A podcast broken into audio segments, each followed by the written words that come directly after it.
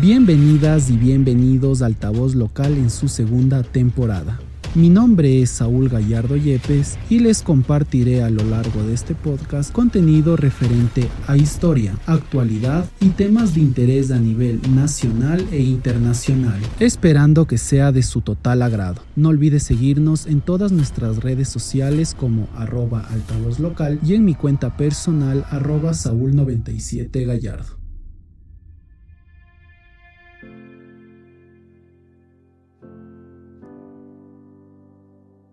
Recapitulando en la historia, la Segunda Guerra Mundial puso a los niños y niñas en Europa en una situación sumamente precaria. Ante este desafío se estableció una nueva agencia de Naciones Unidas para proporcionar alimentos, ropa y atención médica. En el año de 1953, el Fondo de las Naciones Unidas para la Infancia se convirtió en una organización permanente dentro del sistema de las Naciones Unidas. Y en ese entonces lanzó una exitosa campaña en todo el mundo para combatir una enfermedad que como consecuencia desfiguraba el rostro que afectaba a millones de niños, pero que se pudo curar y tuvo solución de la mano de la penicilina.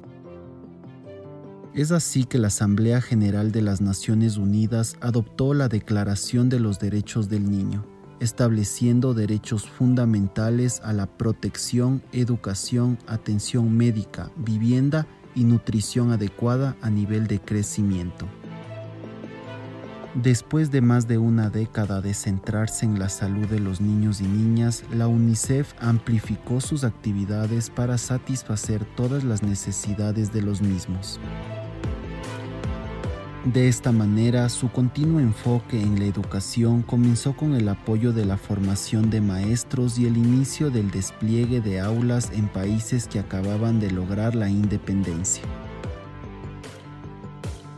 En 1965, esta misma organización ganó el Premio Nobel de la Paz por promover becas entre naciones. En la actualidad, UNICEF trabaja con más de 190 países y regiones para ayudar a todos los niños y niñas, centrándose en ayudar a los niños más vulnerables y excluidos de la sociedad. El enfoque de este trabajo está guiado por la Convención sobre los Derechos del Niño de larga data. La convención es el tratado internacional de derechos humanos más completo y más oportuno de la historia. Se ha cambiado la forma en que los niños y niñas los ven y los tratan, es decir, ya no son elementos pasivos que necesitan cuidados y caridad, sino que los tratan como personas con derechos específicos. Esta aceptación sin precedentes desde la declaración de la Convención demuestra claramente el enorme compromiso mundial de promover los derechos de estos grupos prioritarios. Todo niño y niña tiene derecho a la salud, la educación y la protección. Además, la sociedad debe participar en la ampliación de las oportunidades de desarrollo a lo largo de la vida de los mismos. Sin embargo, debido al país de nacimiento, género o entorno, millones de niños y niñas en todo el mundo aún no tienen acceso a estos derechos o se encuentran restringidos. Los índices de pobreza tienen el mayor impacto en estos grupos prioritarios de todas las regiones. En todo el mundo, una quinta parte de los menores viven en la pobreza extrema, con menos de un dólar con 90 centavos al día por estudios de la ONU. Por consecuencia, sus familias no pueden pagar la atención médica que necesitan ni los nutrientes para su desarrollo normal. Es por eso que la privación deja una huella duradera en todas las sociedades. En 2019, casi 149 millones de niños y niñas menores de 5 años sufrieron retraso en su crecimiento.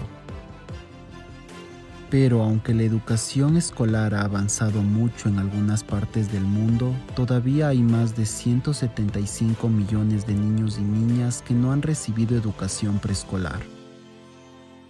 Se considera que perderse esta etapa de educación básica para su desarrollo tendrá un impacto enorme y exacerbará la profunda desigualdad que enfrentan desde un principio. Según un informe de la UNESCO de 2017, 6 de cada 10 niños abandonan la escuela y no alcanzan el nivel mínimo en el área numérica y de lectura. Un eje transversal es la creciente duración de los conflictos armados que complica este desafío. Han pasado más de dos décadas desde que el mundo se unió para condenar y movilizarse contra el uso de niños en los conflictos armados. Desde entonces, miles de ellos han sido liberados como resultado de los planes de acción formulados por el Consejo de Seguridad de la ONU y otras acciones para poner fin y prevenir el reclutamiento y uso de niños por las fuerzas y grupos armados. Sin embargo, todavía existen grandes desafíos para proteger a todos los niños cuyas vidas y desarrollo están amenazados por los conflictos.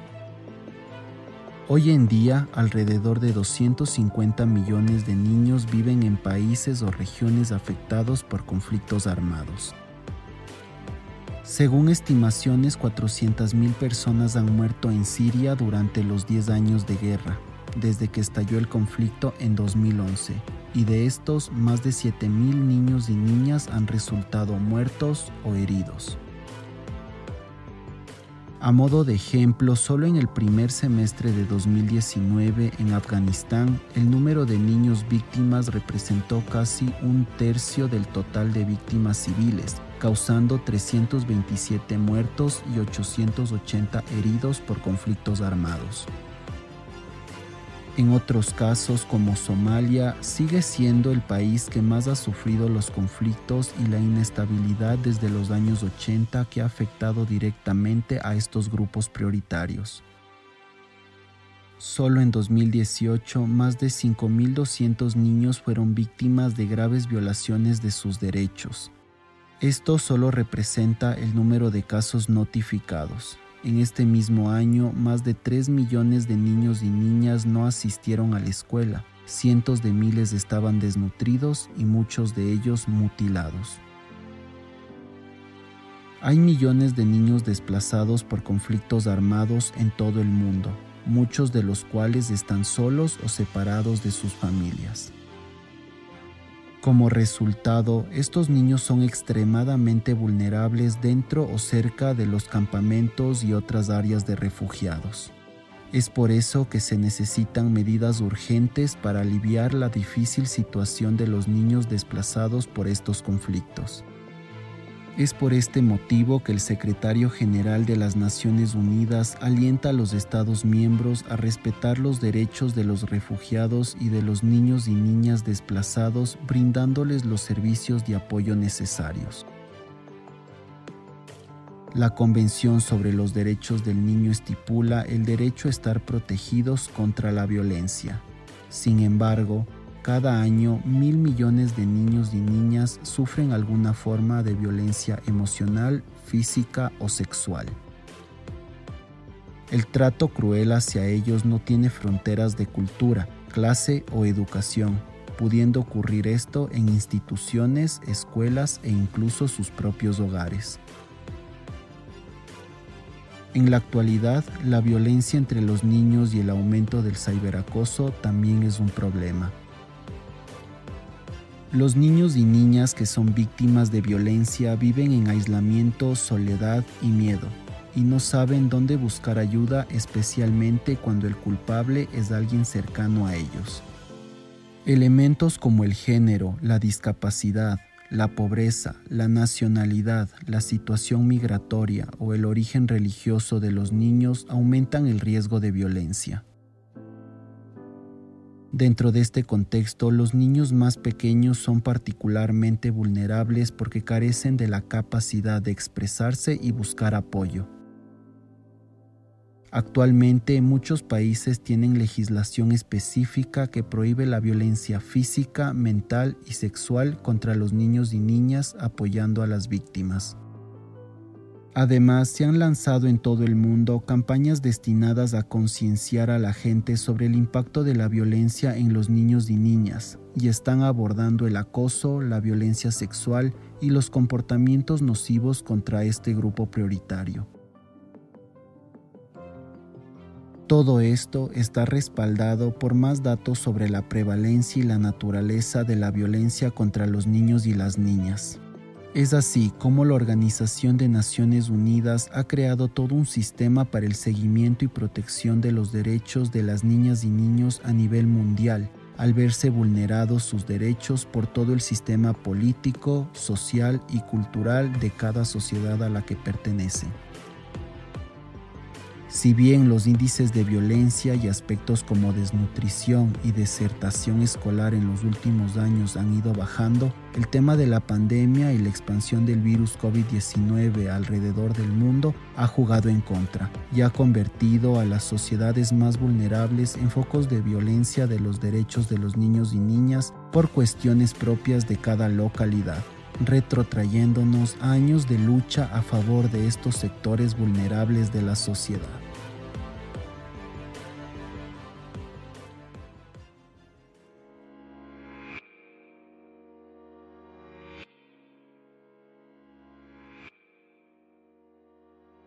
Muchas gracias por acompañarnos a lo largo del episodio del día de hoy. Recuerden que subimos contenido cada semana que los pueden encontrar en todas las plataformas de streaming. No olviden seguirnos en todas nuestras redes sociales. Nos encuentran como arroba altavoz local y en mi cuenta personal arroba saúl97gallardo. Hasta una próxima ocasión.